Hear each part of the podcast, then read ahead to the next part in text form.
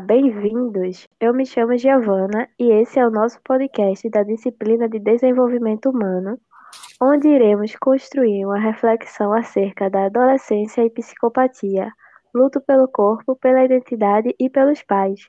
Teremos por orientador o professor Gleidson Rocha e temos como participantes Francisco Lima, Giovana Lima, Jailson Silvestre, Lara Muniz, Pietra de Tarso e Tiala Diniz.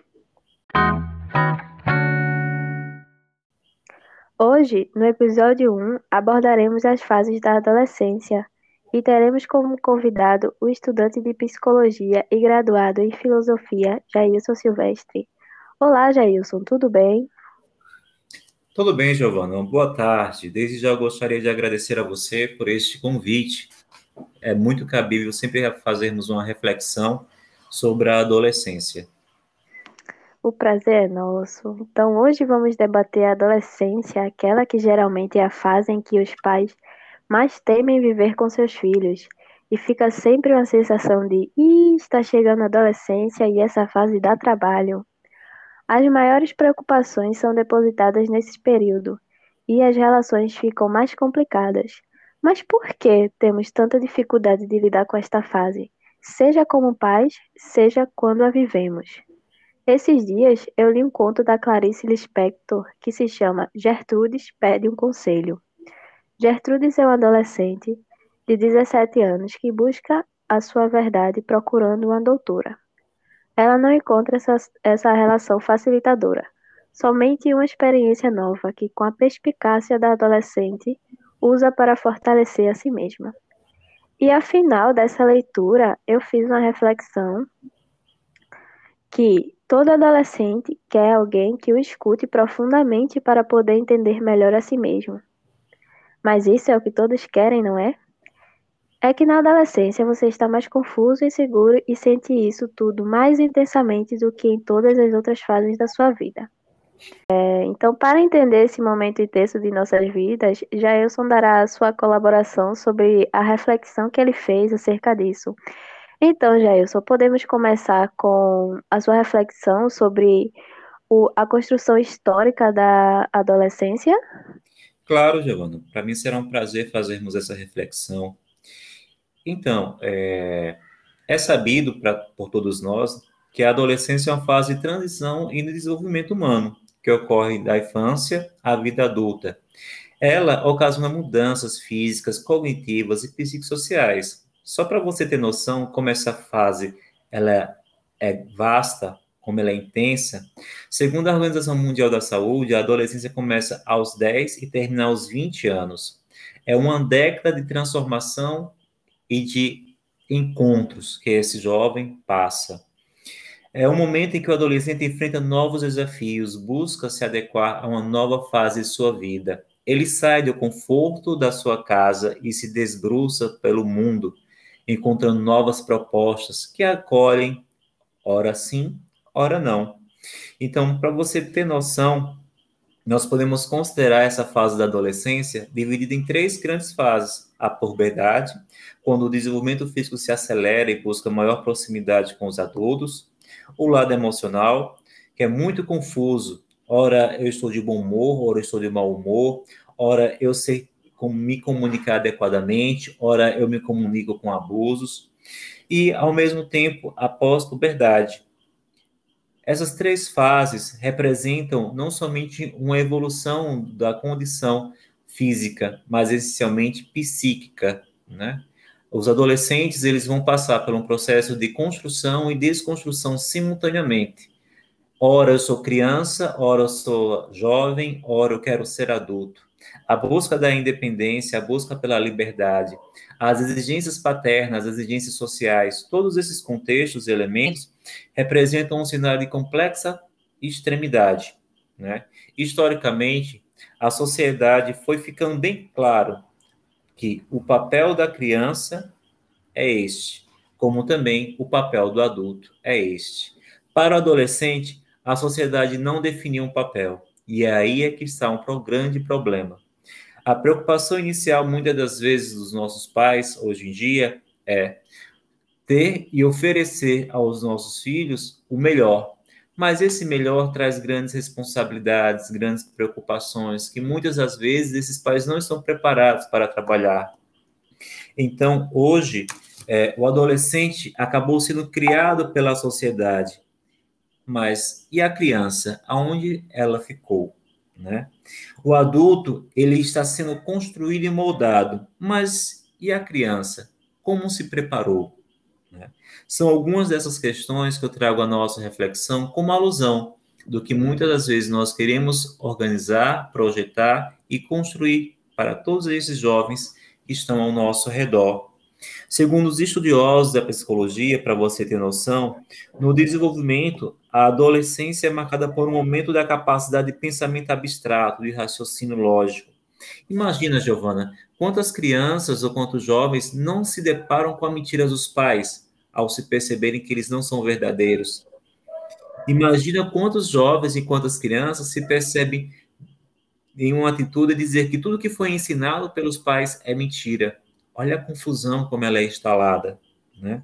Segundo estudiosos, estima-se que o cérebro do adolescente está em desenvolvimento e alcançará sua maturidade completa por volta de 24 anos. Essas mudanças volumétricas do cérebro favorecem a capacidade de responsabilidade, do desenvolvimento desse senso de responsabilidade, favorece ao desenvolvimento do autocontrole, do discernimento, do controle emocional, de poder se permitir, assim, entrar em uma idade adulta, mas essencialmente entrar em um estado visceral de um eterno devir. Certo, Jailson. E qual é a tarefa central do desenvolvimento na adolescência? Então, Giovana, é, somando, somando a tudo isso que eu acabei de falar, temos a tarefa da psicologia de forma central, que é a busca pela formação de identidade, qual nos deixa perto da experimentação do mundo, e nós mesmos afirmamos que podemos participar desse mundo e sermos membros formadores deste. É assim que aparecem as maiores preocupações dessa fase, atitudes que se colocam em situações de risco e é nesse momento em que os pais colocam a mão na cabeça, choram, se aperreiam, encontram aqui seu momento de calvário. Né? As transformações que acontecem rapidamente exigem uma agilidade de adaptação intensa, sejam consigo mesmo, seja com os outros que os tratam, sejam com que entendam que o mundo foi feito para eles. Tudo fica diferente. Imaginem, em casa passa a ter tarefas responsáveis, começa a pagar contas, começa a responder por obrigações, mas antes ele era só a criança que brincava, se divertia, assistia TV, saía para andar de bicicleta com os amigos, e agora isso foi roubado dele. É, realmente, Giovana, não é fácil ser adolescente nos tempos atuais. E quanto à informação, esse jovem ele é bombardeado mais do que nunca, nós vimos em uma era digital, onde os adolescentes eles se encontram e se conectam de uma forma nunca anteriormente vista. Basta estarem com o celular na mão para ver Instagram, Facebook, Twitter, para terem uma opinião sobre algum sentimento que estão a sentir, para ter um esclarecimento, como também para adentrarem um mundo dilacerante, qual favorece a sexualidade exacerbada, ao uso inapropriado de drogas, qual favorece ao compartilhamento de imagens do próprio corpo. Tudo isso são questões que são levantadas e que nos fazem repensar em qual momento da sociedade nós estamos a viver. Assim, toda a construção dessas fases, além de favorecer ao desenvolvimento da identidade, também favorece ao desenvolvimento de um jovem ou de um adolescente doente, né? Afinal de contas, não é somente as mil maravilhas o que nós temos a oferecer. Tudo existe uma consequência. E é sobre o olhar da consequência que os pais passam a sofrer, passam a corrigir, passam a coibir alguns comportamentos talvez não sejam aceitos, mas essencialmente são comportamentos inseguros que revelam a imagem de uma família despreparada. É verdade, Jailson. E levando isso em consideração, o que é possível identificar nas relações nesse período? Inicialmente, Giovanna, eu vou trazer à tona um pequeno pedaço do poema de Clarice Lispector, para que a gente possa perceber que às vezes é necessário o máximo de atenção. Tá bem? Então, certo. vamos lá. Um olhar simples, distraído, completamente alheio ao nobre fogo que ardia dentro dela. Quem poderia persistir? Pensava acombranhada junto a tanta vulgaridade. Vejam, essas duas frases expressas nesse poema de Clarice Lispector demonstram, inicialmente, uma confusão, demonstra uma ardência, uma vivacidade da realidade sexual, mas, acima de tudo, demonstra a capacidade de potência e de impotência diante da vida e diante da sexualidade. Então, é essa sensação de quem passa essa fase. Quem pode ficar ao meu lado e entender tudo o que estou a passar dentro de mim? Os pais estão preparados para isso, Giovana? Não, não tenho como te confirmar isso. O que muitas das vezes nós temos é a ideia de que eles procuram, eles procuram estar prontos, mas infelizmente nem sempre conseguem responder a tudo que chega ao seu olhar. Assim se formam os grupos, tribos, clãs, gangues e todas as denominações dadas ao longo dos tempos aos adolescentes que aglutinam por afinidades e buscam construir sua identidade em conjunto com pessoas com as quais sintam-se compreendidos, aceitos, protegidos, mas principalmente, Giovana, fortalecidos. Fortalecido naquilo que ele aceita por bem, fortalecido naquilo que lhe traz para opinião, fortalecido pelo encorajamento encontrado em grupos que em sua casa não é dado. Viver tudo isso sozinho seria angustiante, você não concorda?